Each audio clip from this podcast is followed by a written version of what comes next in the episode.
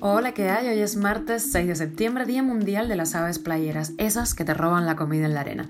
Estas son las cinco noticias que te traemos hoy y una más que te contamos aquí, en Cuba a Diario. Esto es Cuba a Diario, el podcast de Diario de Cuba con las últimas noticias para los que se van conectando. La aduana cubana autoriza la importación de plantas eléctricas más potentes. En proceso de restauración, el Teatro Martí de La Habana, dañado, recordemos, por la explosión de Saratoga. La Habana desesperada ofrece por 50 años un terreno en Mariel a sus aliados euroasiáticos.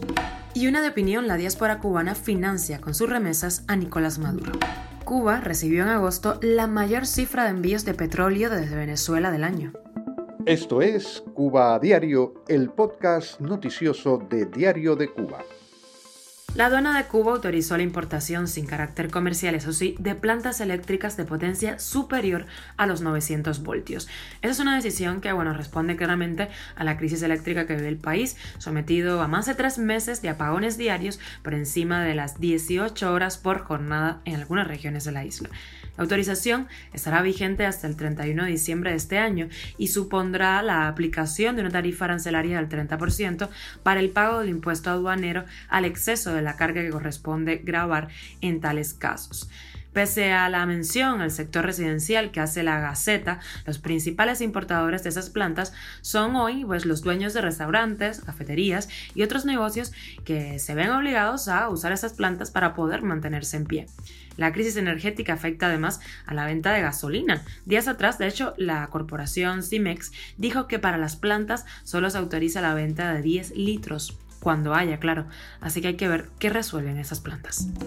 Y la oficina del historiador de la ciudad de La Habana emprende por estos días la restauración del Teatro Martí afectado por la explosión del Hotel Saratoga el pasado 6 de mayo. Los especialistas encargados de la obra dijeron al periódico oficialista Trabajadores que la onda expansiva causó más daños de los que se estimaron en un inicio y que en particular fueron sorprendidos por el estado en que quedó la cubierta del inmueble patrimonial. Esteban Jerez, director del teatro, dijo que se han dado pasos en la terminación por ejemplo, de las puertas y la recuperación de un cuadro de José Martí que regresará al vestíbulo. Además, fueron restauradas las luminarias, los jardines y el área de la cafetería. Se concluyeron también los trabajos en la enorme lámpara eh, cocuyera de la platea y en las piezas de mármol de adentro y afuera del teatro. La directiva dijo que el Hotel Saratoga también será recuperado por el gobierno, que no ha dicho nada al respecto de la reconstrucción de las casas particulares dañadas por la explosión y mucho menos sobre la compensación a las víctimas y sus familias. Cuba a diario. Y el gobierno de Cuba propuso a la Unión Económica Euroasiática, en la que tiene estatus observador, el préstamo de un terreno de 50 hectáreas en el Mariel para la creación de un parque industrial en la que empresas de Armenia, Bielorrusia, Kazajistán y Rusia monten plantas de producción. De acuerdo con un reporte de Telesur, la propuesta ya está siendo estudiada por la Unión Euroasiática. La propuesta de La Habana supone el préstamo del terreno durante 50 años en esta zona económica especial de desarrollo de Mariel, área que La Habana no ha conseguido impulsar como había prometido tras su creación. De llevarse a cabo el acuerdo, la Unión Euroasiática podría establecer el parque industrial, realizar inversiones directas en Cuba y cerrar acuerdos eh, manejando la administración general de la instalación.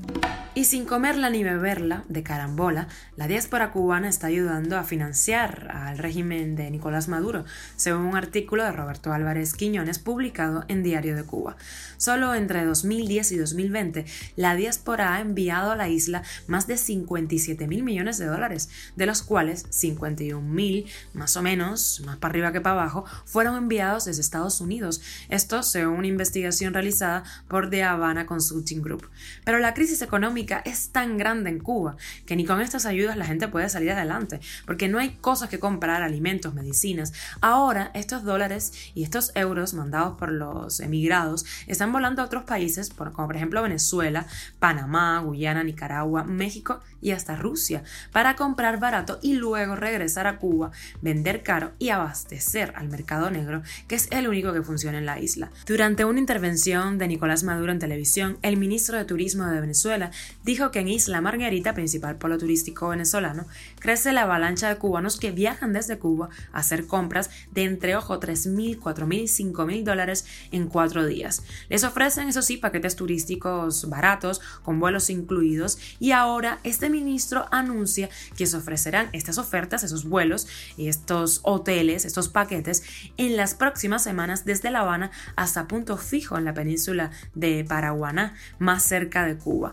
a solo 87 minutos de Cuba en avión. Atraen la divisa de la diáspora. Cuba a diario. Y hablando de Venezuela, nos quedamos allí porque Cuba recibió 81 mil barriles diarios de petróleo y combustible como promedio desde Venezuela durante el mes de agosto, la mayor cifra de envíos de petróleo de Venezuela del año. La isla recibió en junio un promedio de 66 mil barriles diarios, cantidad algo menor que los 70 mil de abril, así lo indicaron documentos del estatal Petróleos de Venezuela.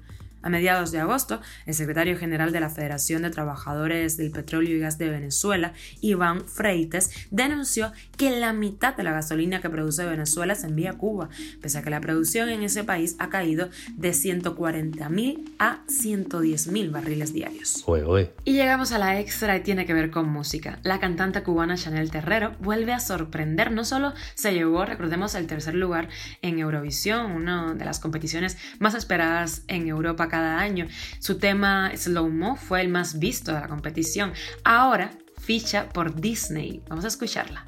Hola, ¿qué tal? Soy Chanel y no os lo vais a creer, pero pongo voz a la canción principal de la nueva versión live action de Pinocho, protagonizada por Tom Hanks, disponible el próximo 8 de septiembre en Disney Plus. Si es muy grande tu ilusión, pídela de corazón. Esto es Cuba a Diario, el podcast noticioso de Diario de Cuba, dirigido por Wendy Lascano y producido por Raiza Fernández. Gracias por hacernos parte de tu rutina. Aquí estamos de lunes a viernes, infórmate con nosotros. Nos puedes encontrar en SoundCloud, Apple Podcast y Google Podcast, Telegram, Spotify y síguenos también en nuestras redes sociales. Yo soy Wendy Lascano y te mando un beso enorme.